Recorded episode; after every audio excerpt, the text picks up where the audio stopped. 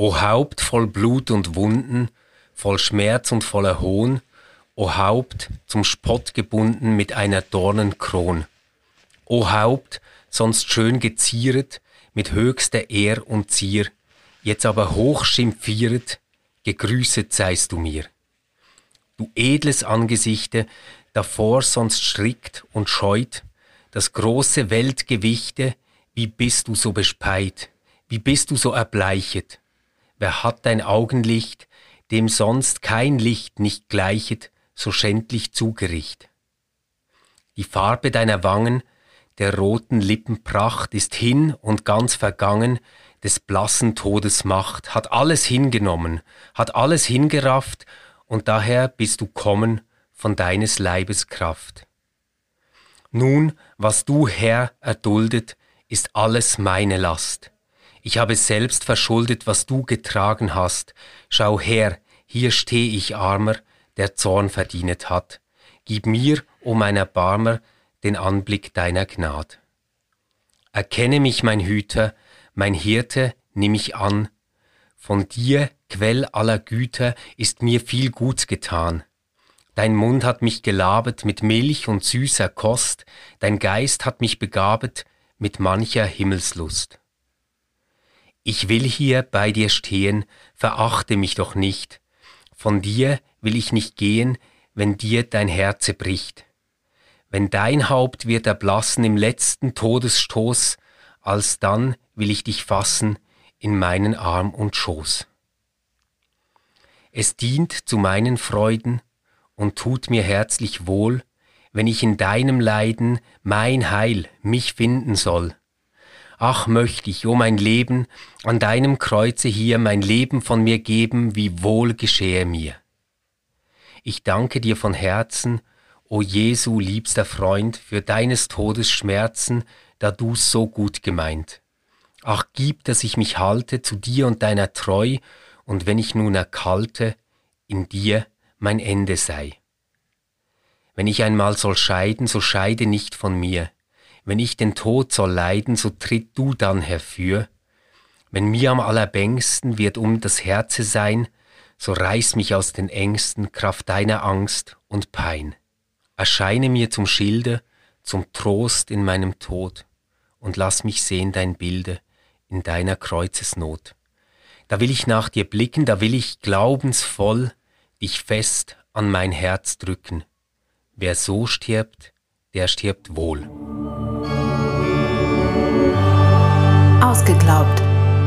Der Podcast über das, was wir nicht mehr glauben und das, was uns wichtig bleibt. RefLab.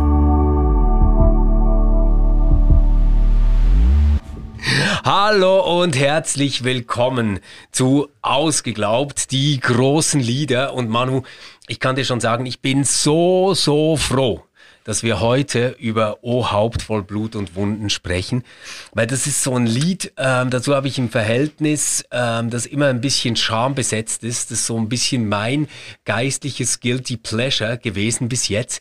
immer so gedacht, ähm, oh mein ähm, Gott. das ist so die Ecke Kitsch, die ich mir noch reserviert habe und tatsächlich, also Karfreitag ohne dieses Lied geht nicht für mich. Aber ich habe immer gedacht, eigentlich geht der Text ja auch nicht mehr. Dazu habe ich jetzt ein ganz anderes Verhältnis. Ah, krass. Krass. Ja, ich habe das Lied, ehrlich gesagt, ich habe es gekannt, aber ich habe das, glaube ich, einmal gesungen in einem, einem Gottesdienst. Da haben wir das irgendwie inszeniert, so als altes, traditionelles Kirchenlied. Sonst ist mir das eigentlich völlig fremd gewesen. Und ich ja. muss auch sagen, der Text ist ja natürlich in einem altertümlichen Deutsch auch überliefert. Es gibt, glaube ich, so ein paar Modernisierungsversuche oder so, aber, äh, aber insgesamt ist es natürlich schon äh, eine Sprache auch, die sich nicht unmittelbar aufschließt. Mhm. Und es, es ist schon ein Text, wie soll ich jetzt sagen, der hat ja schon etwas sehr Schweres. Also der so, hat wirklich was Schweres, das stimmt. Und ja. ähm, ist ja noch spannend, wenn wir über dieses Lied sprechen. Das ist ja eigentlich so ein richtiges Patchwork-Produkt, äh, oder? Also ja. da gibt's jetzt nicht einfach einen großen Schöpfer oder eine große Schöpferin äh, dieses Lieds. Äh, geht ja eigentlich zurück auf eine lateinische Hymne, Äh, man hat lange gedacht von äh, Bernhard von Clairvaux Ja. äh, aus dem 11. und 12. Jahrhundert wäre es dann gewesen. Tatsächlich ist sie ähm, von Arnulf äh, von Löwen aus dem 13. Jahrhundert, aber natürlich total auch in dieser Tradition äh, drin. Und die Melodie, die ist ja viel, viel jünger. Ähm, die kommt von Hans-Leo Häusler und äh, stammt aus, also Beginn des 17. Jahrhunderts, 1601, glaube ich. Okay. War das genau, ja.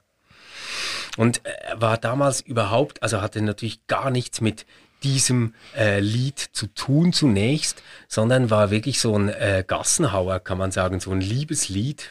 Vielleicht würden wir heute am ehesten so an Schlagermusik denken.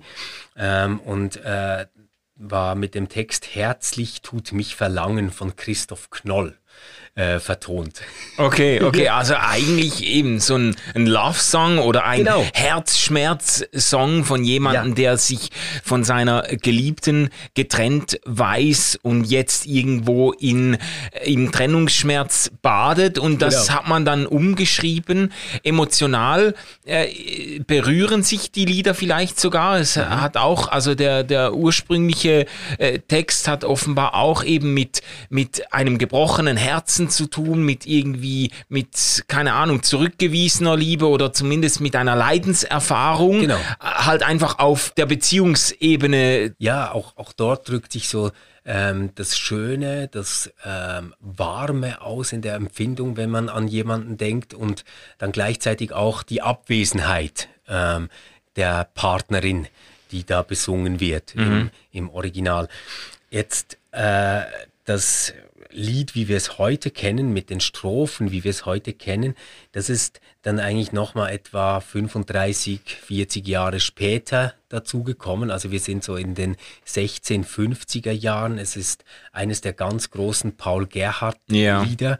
O Haupt voll Blut und Wunden. Aber wir kennen natürlich aus dem Kirchengesangsbuch dieselbe Melodie nochmal mit einem total anderen Text. Nämlich, wie soll ich dich empfangen? Ah, aus der Adventszeit, oder?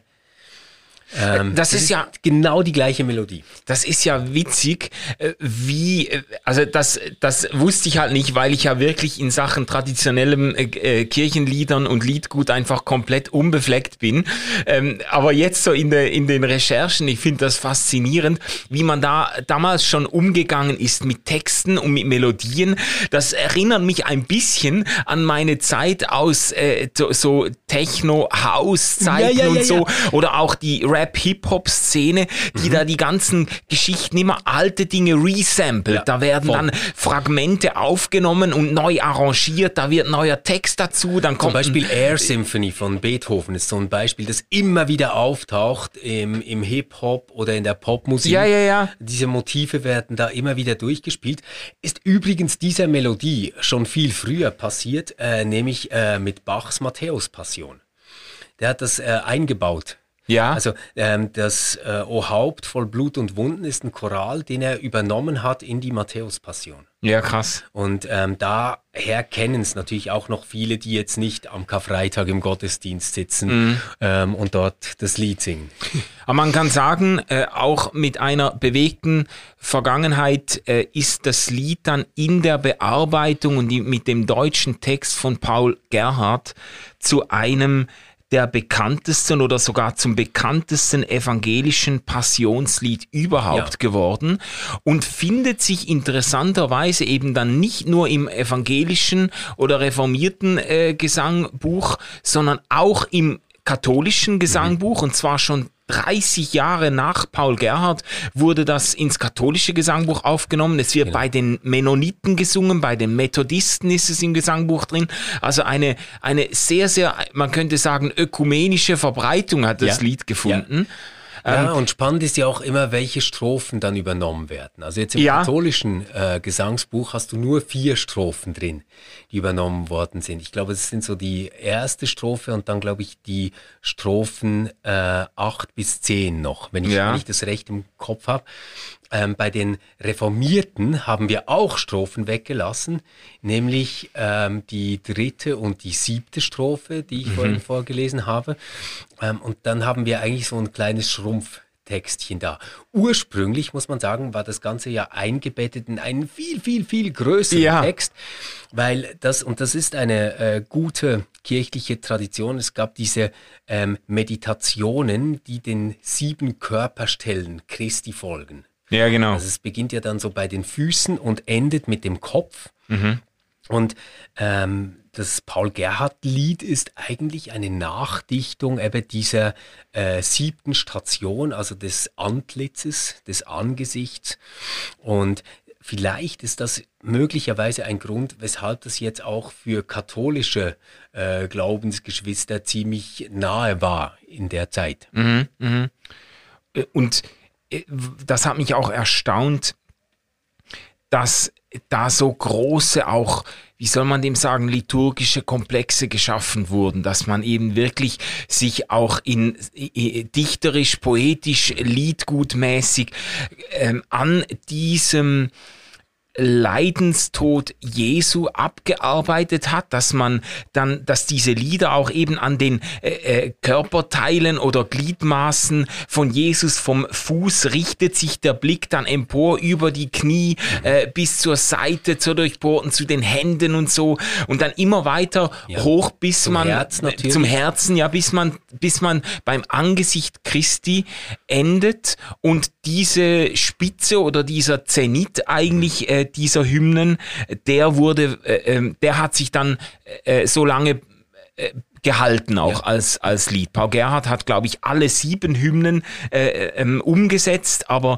die letzte zum Angesicht, Die zum sich- Haupt voll genau. Blut und Wunden, das hat sich irgendwo kirchengeschichtlich eingeprägt. Ja, Ich meine, äh, Gerhard hat hunderte äh, Lieder gedichtet. Ja. Und ähm, viele davon sind ja auch noch gesammelt. Äh, aber das ist bestimmt so eines der äh, ganz großen und bekannten. Das Spezielle ist ja, Gerhard gilt so als eigentlich einer der reformierten großen Lieddichter. Aber hier hat er sich äh, weitgehend an ein sehr mittelalterlich klassisches Schema gehalten. Ja. Ähm, wenn, wenn wir so Motive aufsuchen, dann spielt so diese kontemplative Betrachtung, die du jetzt gerade ausgeführt hast, oder? Also so ähm, quasi in der Betrachtung dieses Antlitzes, dass man sich verinnerlicht, versinken.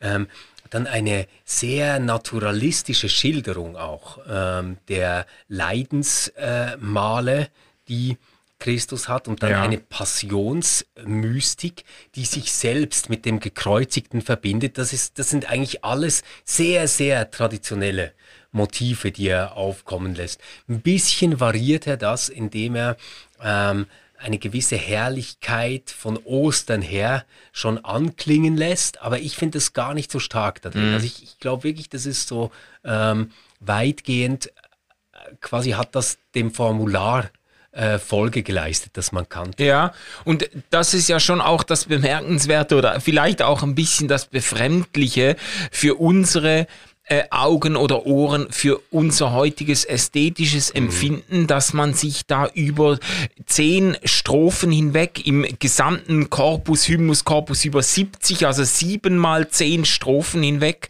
irgendwie am Anblick eines geschundenen und gefolterten Menschen äh, ergötzt oder, ähm, äh, oder wie soll man sagen, ähm, sich davon bewegen und inspirieren oder, äh, oder keine Ahnung, äh, treffen lässt, das gehört jetzt schon nicht unbedingt zu den äh, bevorzugten Freizeitbeschäftigungen unserer Zeit, dass man das jetzt äh, tun würde. Ähm, Ja. äh, es sei denn, es sei denn, man würde das jetzt parallelisieren mit irgendwelchen äh, gewalttätigen Filmen, die, da, die man da anschaut, aber das hat doch Ich glaube noch mal nicht, eine andere.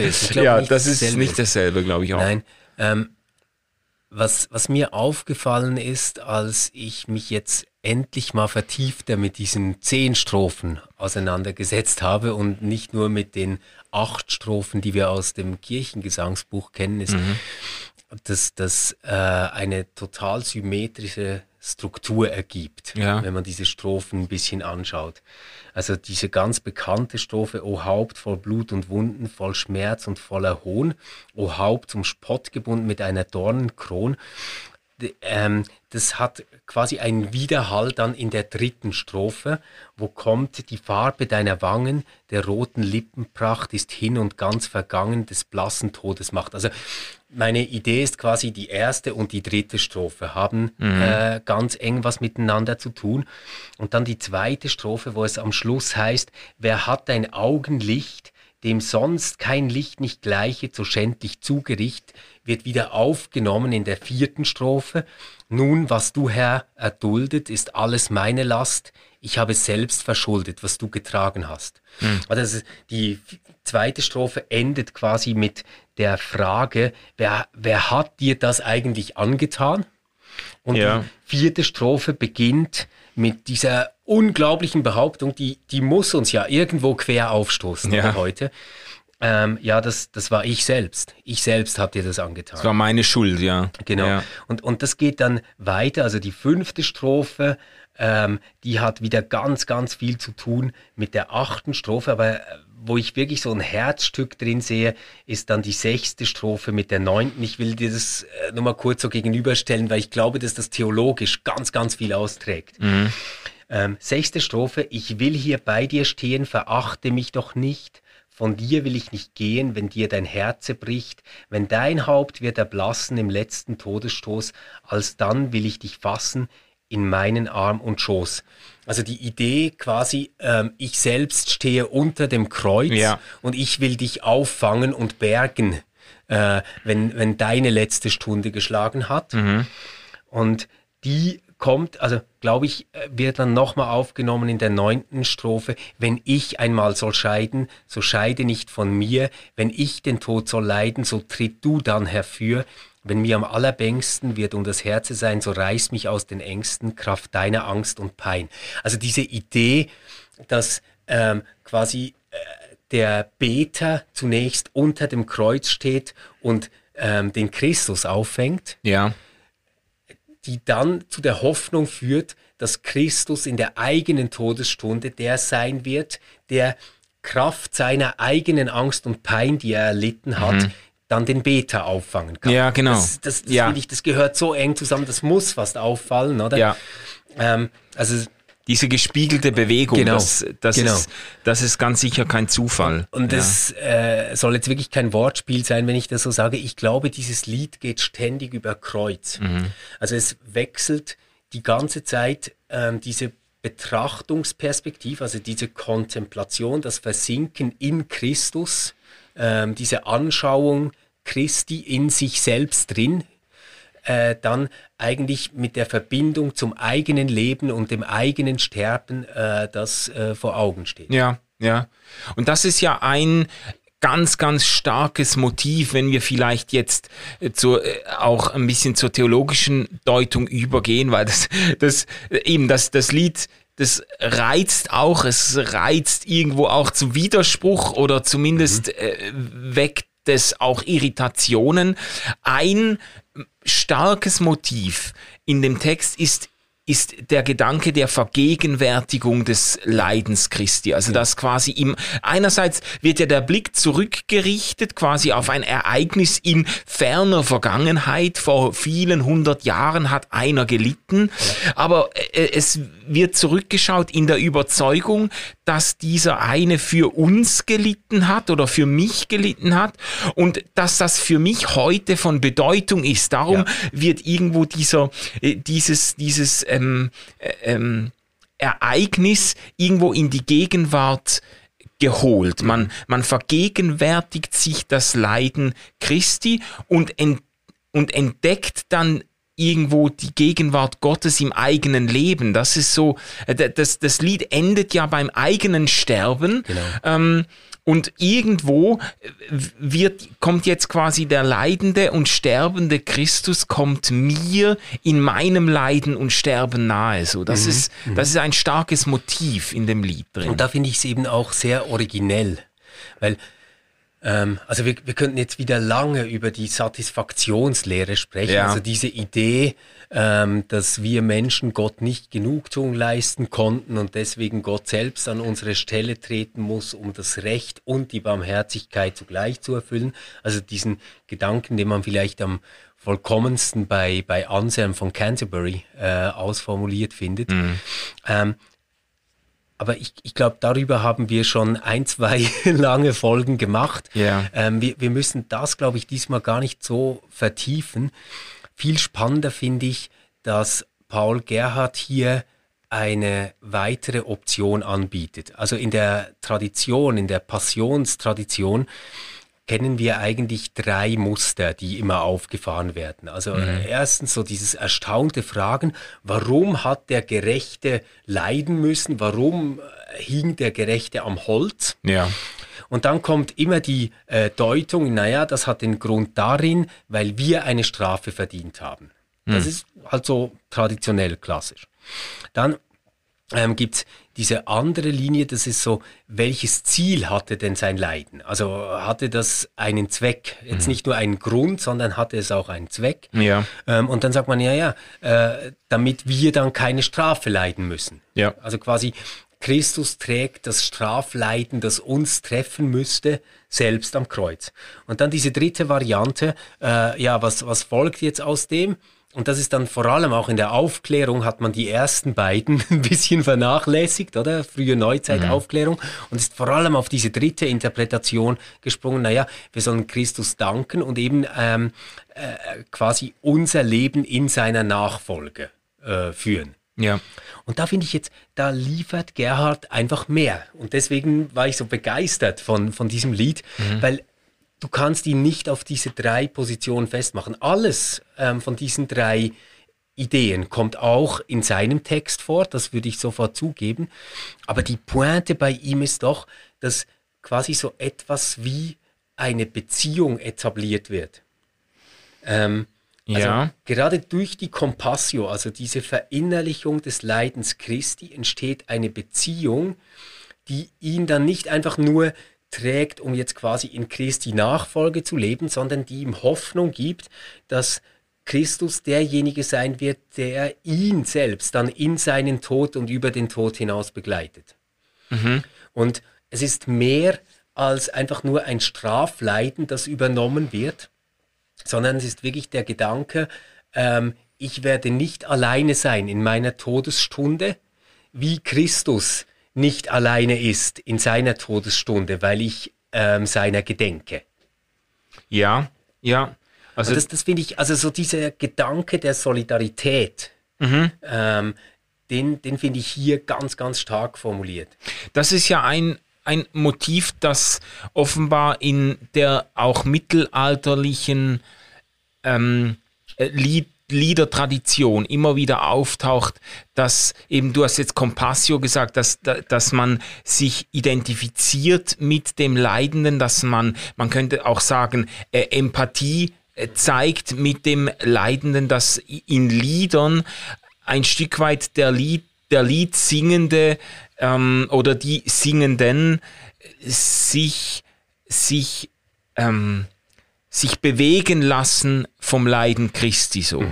Und du sagst jetzt, in dem Lied äh, passiert das einerseits, aber es geht dann einen Schritt weiter, dass äh, da eben das, was du mit dieser Überkreuzbewegung Ja. beschrieben hast. Also einerseits komme ich dem leidenden Christus näher, aber andererseits schöpfe ich dann in der Nähe des leidenden Christus, schöpfe ich irgendwo die Hoffnung, dass dieser Christus auch mir in meinem Leiden nahe Und weißt du, ich glaube, das Verrückte ist, es ist mehr als einfach eine Hoffnung. Ähm, also eine Hoffnung hätte wieder so was Kausales, also so quasi, weil ich Christus nahe gekommen bin in seinem Leiden, wird auch er mir nahe kommen. Also Ja. so quasi wie errette die Gläubigen, weißt du, so ein bisschen. Ja, ja, ja. Und hier finde ich aber passiert etwas viel innerlicheres, nämlich ähm, eine getroste Zuversicht, dass ich werde sterben können, wenn ich in meiner letzten Todesstunde quasi an diesen Christus in seiner Kreuzesnot denke. Und ich verstehe jeden, der jetzt sagt, ja, aber was hilft mir das? Also, was, ja. Hm, wozu, oder? Ja. Wozu? Aber ich glaube, dass das letztendlich etwas festhält, was wir so nicht erklären können. Also ich glaube, dass das ähm, nicht eine einfache Antwort sein kann, damit du weißt, dass du nicht alleine bist, weißt du, oder irgendwie sowas, ja. sondern ich glaube, das setzt eine ganze Beziehung zu diesem Christus voraus. Und die Compassio ist nicht quasi eine Abkürzung, mit der man bequem stirbt. Ich, mhm. ich glaube, das, das wäre echt zu wenig, sondern ist quasi das Ergebnis eines Lebens, das man mit diesem Christus gelebt und verbracht hat und dann merkt, auch in meiner Todesstunde habe ich ihn noch bei mir. Mhm. Ich glaube, das ist eigentlich die, die Pointe und das ist dann eben keine Aussage, kein Grund, sondern vielleicht so etwas wie ein ganz starkes Gefühl, dass das Weitertragen möglich ist. Mhm. Mhm. Ja, aber warum, warum kommt mir der Text dann doch so eigenartig fremd vor? Oder habe ich das Gefühl, das mag ja jetzt alles stimmen und das ist vielleicht auch irgendwo für einen Seelsorger im Altersheim ganz wichtig weiterzugeben, aber irgendwo ist mir das ja alles sehr fern, so diese Auseinandersetzung mit dem, also das ist jetzt auch nicht etwas, was mich nachts wach hält, äh, die Frage, äh, werde ich mal in Frieden sterben können? Ich will ja jetzt zuerst mal leben und ans Leiden und ans Sterben denke ich eigentlich ganz selten und nur wenn ich von außen dazu gezwungen werde und ich habe das Gefühl, es es ist ja auch gesellschaftlich jetzt, habe ich so den Eindruck, ähm, der Tod und auch das Leiden ist weitgehend aus dem öffentlichen Bewusstsein gedrängt. Wir leben so ja. in einer, ein Stück weit in einer ästhetisierten Welt, in der die Dinge schön sein mhm. müssen, auch in einer, äh, in einer schon programmatisch, vielleicht auch schon pathologisch irgendwie, äh, wie soll man sagen, äh, optimistischen Welt vielleicht, in der zumindest Leute gefragt sind, die Lebensfreude ähm, ausstrahlen und ganz sicher nicht jetzt äh, sich durch, äh, durch äh, besondere Leidensbereitschaft äh, auszeichnen oder das jetzt toll finden, sich irgendwie äh, mit seinem Leiden. Wenn dann beim Sport, oder? Ja, ja, gut, ja, ja, ja. ja die Ausnahmen sind ja in, immer interessant, aber ja. ich, ich meine, ich denke jetzt einfach laut ja, ja. und frage mich, warum, warum lese ich dieses Lied und habe das Gefühl, es ist total aus der Zeit gefallen. Und zwar nicht nur, äh, weil ich den dahinterstehenden Satisfaktionsgedanken mhm. vielleicht nicht mehr teile, selbst wenn man den zur Seite lässt und sagt, ja, man, man, man, man muss den gar nicht so stark machen, selbst dann noch habe ich das Gefühl, ah, das äh, ist jetzt, ich meine, das ist jetzt kein Lied, das am Radio läuft und man singt unter der Dusche mit oder so. Das ja, ich, ich glaube, das hat ganz viel mit Kontext zu tun. ja. Also, äh, wenn du dir vorstellst, wie, wie alt bist du jetzt? 45, äh, 45, ungefähr. Also es war so das Alter, in dem Paul Gerhardt sein Theologiestudium beendet hat, also sein Examen gemacht hat. Mhm. Der hat lange studiert, musste auch immer arbeiten nebendran und hat äh, unheimlich viel geschrieben schon in der Zeit. Aber äh, so mit 44, 45 hat er seine erste Pfarrstelle angetreten. Mhm. Also wurde er ordiniert. Und in der Zeit konnte er schon auf ein Leben zurückblicken, in dem er Geschwister verloren hat, in dem er in ganz jungen Jahren, also mit vielleicht zwölf und 14 Jahren äh, seine Elternteile verloren hat. Ja. Es war eine Zeit, die geprägt war vom 30-jährigen Krieg. Ähm, die Pest hat gewütet. Also der Tod war total allgegenwärtig. Ja. Und als, als Gerhard zum Beispiel nach Berlin kam auf seine Pfarrstelle, das war wirklich direkt nachdem die Pest getobt hat, ähm, da war Berlin einfach halb leer. Also da haben vor der Pest äh, gut 12.000 Menschen gelebt und nach der Pest keine 5.000 mehr. Ja, krass. Und dann da hat der Tod wahrscheinlich ein ganz, ganz anderes Gewicht im, im Alltag und im Leben. Ja. Und, und wir leben natürlich da schon stark in einer Zeit, in der man den Tod zurückdrängt, so weit wie es nur irgendwie geht. Ähm, und wir alle halten uns irgendwie ähm, bei Laune, indem wir sagen, na ja, am Schluss finden wir sicher irgendeinen Weg, dass es schnell geht und nicht wehtut und bis dahin Ja, ja, wollen ja. wir immer die beste Version sein, die wir sein können oder irgend so ein. Scheiß. Aber der hat halt in einer Welt gelebt, wo wirklich ähm, ständig gestorben wurde. Ja, verrückt. Und äh, also das Da hast du ja, da hast du ja im ganzen Umfeld, hast du ja keine Familie getroffen, hast du kein, Nein. kein, in, konntest in kein Haus gehen, in dem nicht Leute ihre Eltern, ihre Kinder, ihre Geschwister verloren haben. Das, Und ich meine, das ist ihm ja auch passiert. Also Gerhard hatte fünf Kinder und äh, ein einziges hat ihn überlebt. Und, und seine Frau, die etwa 15 Jahre jünger war wie er, ist auch vor seinem Tod gestorben. Also es, es waren wirklich noch Biografien, in denen Menschen mehr verloren haben, als wir wahrscheinlich je ertragen würden. Also wenn du das vorstellst, wenn du ein Kind verlierst heute, dann ist das wirklich so etwas vom Schrecklichsten, was ich in meinem ganzen Bekanntenkreis kenne. ja, Und er hat vier von fünf Kindern Mhm. Verloren. Und er hat seine Eltern verloren, als er selbst ein Kind war. Weißt du, und das sind, ich, ich, ich glaube, da hast du ein ganz, ganz anderes Verhältnis zum Tod. Ja, äh, da- das, ich glaube, das ist ein sehr wichtiger Kontext, ein sehr wichtiger Zusammenhang auch, um irgendwo äh, zu verstehen, aus welchen Fragen und auch existenziellen Nöten heraus ein solches Lied geschrieben wurde und wo es auch hinein spricht. Heute äh, ist irgendwie, äh, also nicht, dass heute nicht mehr gestorben würde, also jeder Mensch, also die, die, ähm, die Todesrate ist immer noch bei 100 Prozent, aber, aber es wird länger gelebt, es wird anders gestorben und es ist schon keine Standarderfahrung mehr, dass irgendwie jede Mutter halt irgendwie eines der Kinder äh, äh, bei der Geburt verloren hat oder äh, dass man, es ist ja eher so, dass wenn so tragische Geschichten, das kenne ich jetzt auch jetzt so aus meinem Umfeld, wenn solche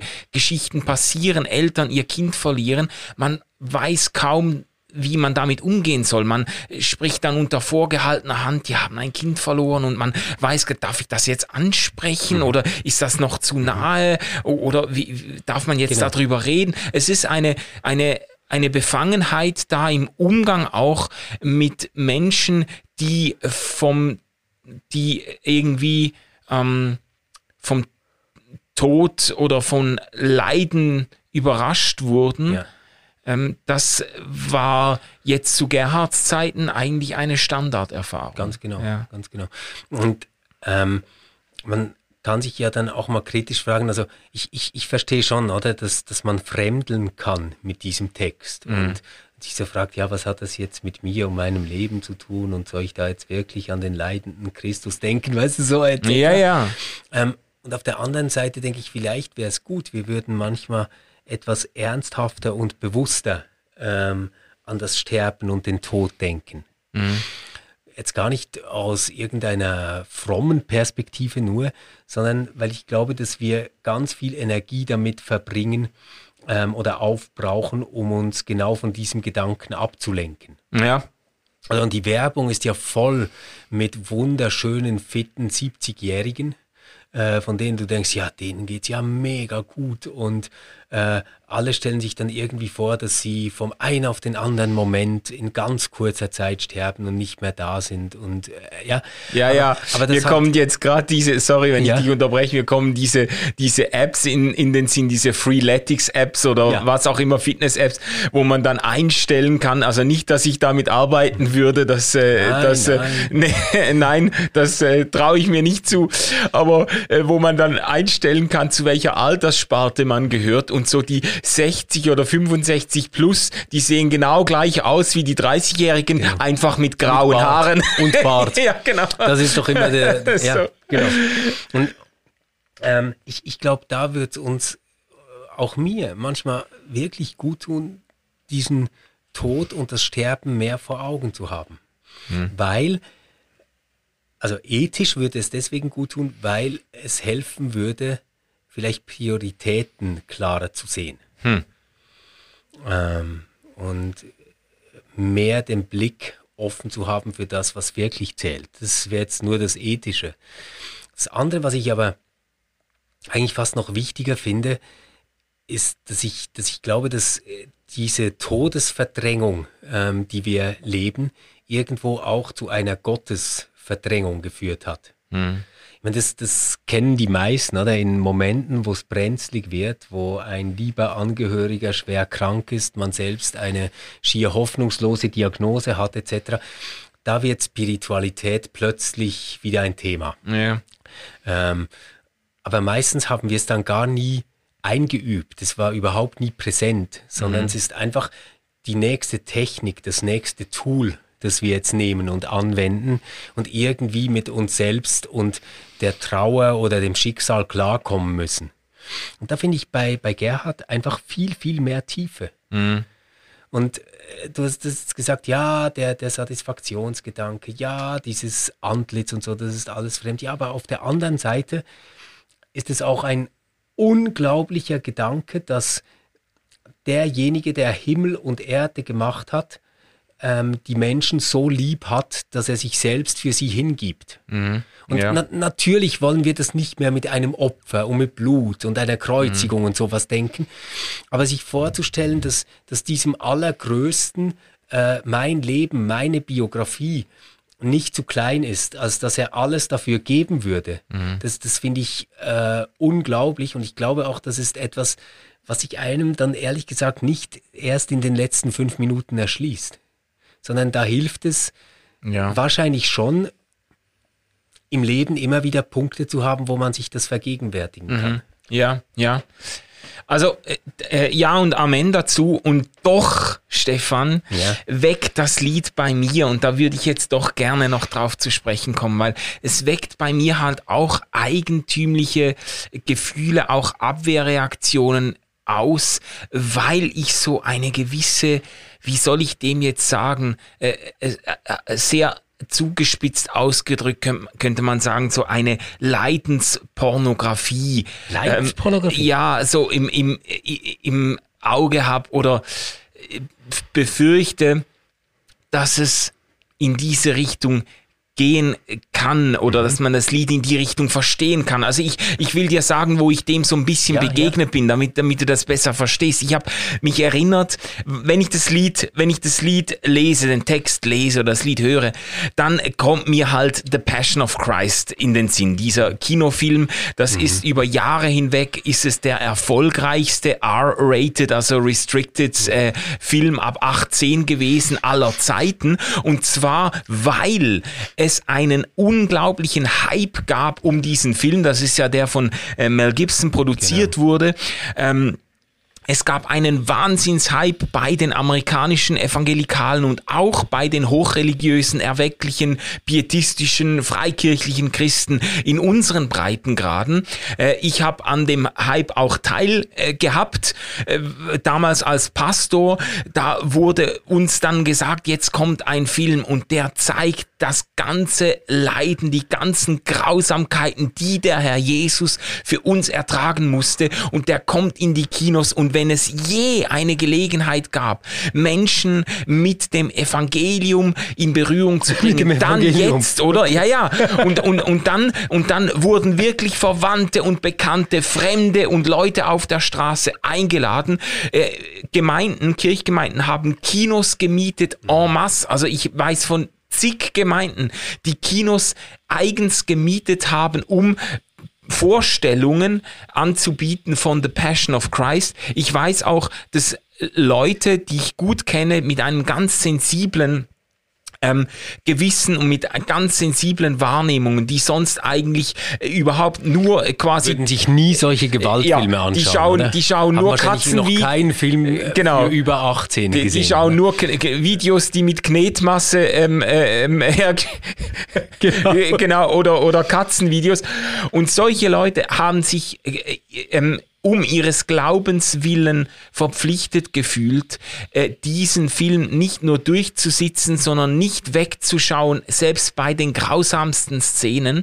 Und da gab es so ein bisschen, ich habe das Gefühl gehabt, also nicht im Moment, sondern in der nachträglichen Reflexion mhm. dieser Geschichte, habe ich das Gefühl gehabt, da war irgendwie so eine gewisse sadomasochistische äh, ähm, Leidenspornografie mit im Spiel, irgendwie dieses dieses Motiv, man muss, ich muss mir und ich muss den anderen die Grausamkeiten dieses Foltertodes so anschaulich wie möglich vor Augen führen, ja. um das irgendwie mitzuleiden, um davon getroffen zu sein und dann erst quasi ähm, die Einsicht zu haben, meine Sünde hat diesen Jesus ans Kreuz genagelt und hat diese, äh, diese Geiselungen und alles ähm, ähm, äh, verdient. Und äh, mhm. äh, weißt du, da, das ist so dieses.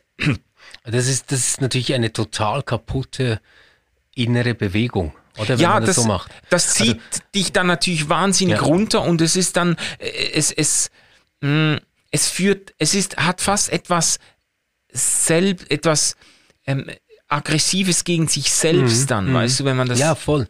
Voll. Und also das, das finde ich auch ganz, ganz schrecklich. Also ich finde das wirklich äh, furchtbar. Und will, will auch gar nicht sagen, das ist irgendwie etwas, was uns fehlen würde oder so. Das, das mhm. meine ich auf gar keinen Fall. Ich finde ähm, das ist so ziemlich den blasphemischsten Film, den ich kenne.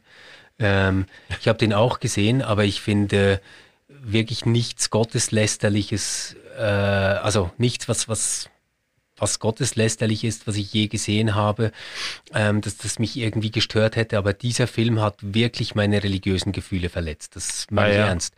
Ähm, weil ich, äh, du hast vorhin das Wort Pornografie verwendet. Mhm. Es war für mich wirklich ähm, unerträgliche Nahaufnahme von Kitsch, von Projektionen, die da passieren. Ähm, ein, ein Teufel, der noch auftaucht. Es war alles irgendwie darauf getrimmt, hey, wir sind jetzt super authentisch, genauso war's und wir sprechen auch noch Aramäisch.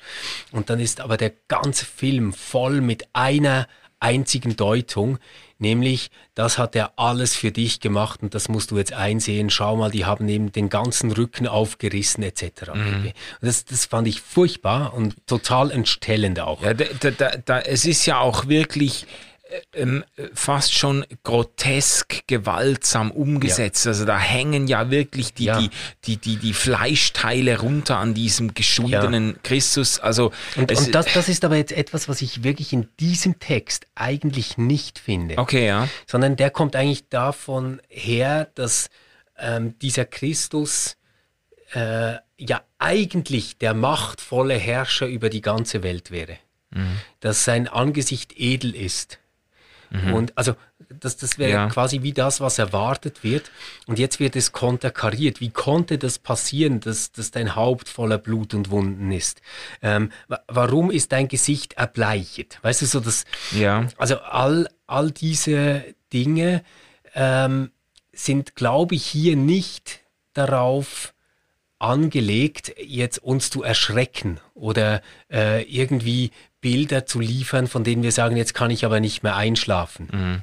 Sondern ich glaube, das kommt von einem Wissen darum her, dass der, äh, also ich, ich sage das jetzt mal so platt, oder? Der Allergrößte, nämlich Gott himself, ja. ähm, wird gedemütigt und durch den Dreck gezogen. Ja. Und dann findet sich tatsächlich diese Deutung, ähm, ja, Warum passiert das? Ja, wegen mir, das haben mhm. wir ja auch schon angeführt. Aber das Großartige ist doch, dass in diesem äh, Gebet, würde ich halt sagen, ist ja. es, sich eigentlich der Beter ja in der äh, Erkenntnis, dass er daran schuld ist, ja wieder an diesen Christus selbst wendet. Also diese, diese vierte Strophe ist ja nicht nur ich habe selbst verschuldet, was du getragen hast, sondern der nächste Satz ist ja dann gleich, schau her, hier stehe ich armer, der Zorn verdient hat, gib mir um mein Erbarmer den Anblick deiner Gnade. Und, und da glaube ich, dass, dass wir noch nicht ganz erfasst haben, was da passiert. Ähm, und das ist etwas ganz anderes als bei Mel Gibsons Passion of Christ. Mhm. Weil hier geht es doch darum, ähm, ich fühle mich schuldig und als einer, der sich schuldig fühlt, wende ich mich an den, dessen Leid ich verursacht habe. Also ja. quasi nicht, ich anerkenne, da ist jemandem etwas Schlimmes passiert und ich bin schuld und deswegen muss ich mich niederwerfen. Das, das wäre Mel Gibson, das wäre Passion of Christ. Also quasi, ähm, gib auf, das hast du verursacht, jetzt äh, gehorche Gott mhm. quasi, oder? Aber hier ist es doch ganz anders. Hier führt es doch in eine Beziehung. Also bitte weis mich jetzt nicht ab, ähm, ich brauche dich, mein Sterben soll mit dir sein, ich hätte dich auch gerne aufgefangen, es tut mir leid, dass dir das passiert ist. Ich finde, hier ist ganz viel Solidarität mit drin. Ja. Also quasi so diese äh, Ungerechtigkeit, die wahrgenommen wird in dem, was ihm passiert, spüre ich hier viel stärker als diesen Selbsthass, der dann einfach sagt, okay, und jetzt muss ich mich halt selbst hingeben und äh, einfach alles tun, was der liebe Gott will. Ja, ja. Weil das, äh, also ich, ich, ich müsste da noch mehr drüber nachdenken, ob mir die Unterscheidung, die du jetzt gemacht hast, wirklich einleuchtet. Ich, ich habe das Gefühl, so diese ein bisschen gewaltverherrlichende Lesung ist immer noch eine mögliche Lesung des Paul Gerhards Liedes, aber es ist vielleicht nicht die naheliegendste und ganz sicher nicht die gesündeste. Und ich, ich finde, ich habe das so vor Augen gehabt im, im, äh, eben im, im Umfeld dieses Passion-Films, wie das, ja. wie das ungesund sich dann auch wenden kann.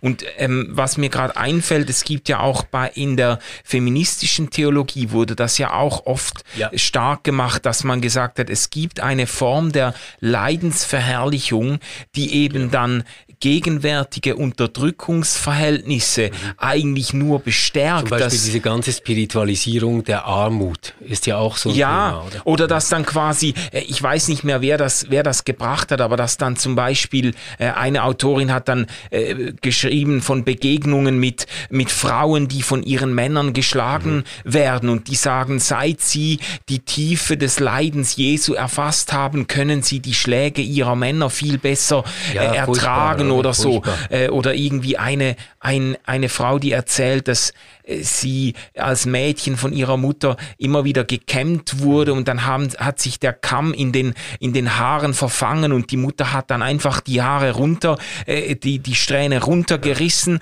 und die Tochter hat gesagt, das, das, das tut mir aber weh, Mama. Und sie hat dann gesagt, ja, Christus hat viel mehr gelitten und so. Ja, also ja, ja. so diese. Das ist, das ist aber alles ganz furchtbar. Und da finde ich aber, ist das Gerhard-Lied wirklich nicht auf derselben Ebene. Ja. Weil ähm, ich, ich probiere es nochmal so als krasse Gegenüberstellung. Passion of Christ endet doch damit, was musst du jetzt tun, wenn du das gesehen hast? Du musst dein Leben Jesus übergeben, oder quasi so. Ja. Oder könnte man schon so sagen. Das, das wäre so der Plan. Du schaust dir das an, merkst, yes, nein, was, was ist da passiert?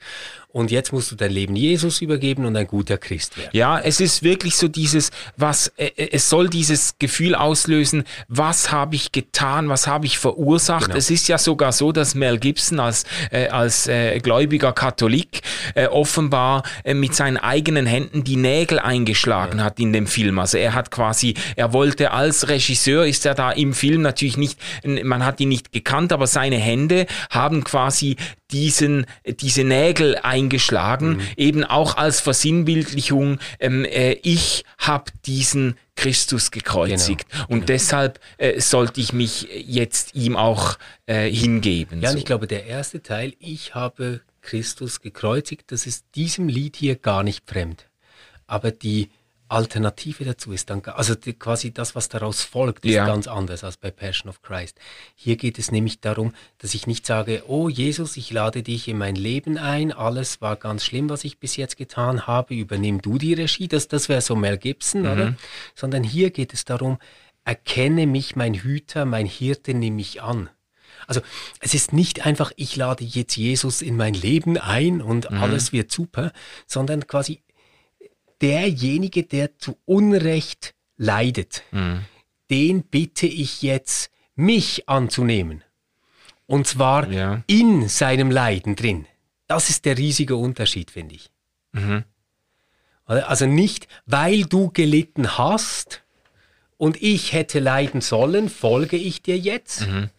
sondern weil du gelitten hast, kann ich dich bitten, dass du dich meiner erbarmst und mich annimmst. Mhm. Das ist etwas ganz anderes. Ja, ich. ja.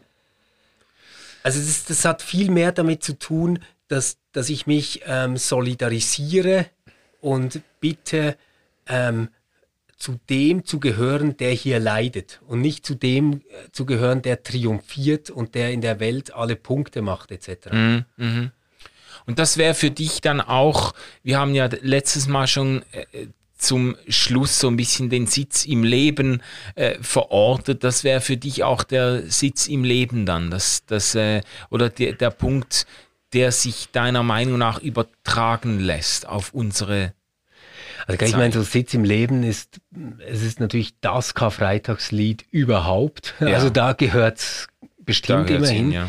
Ich finde aber, dass es auch einen starken Platz hätte in dieser Memento Mori Tradition. Also das Bedenke, dass du sterben musst.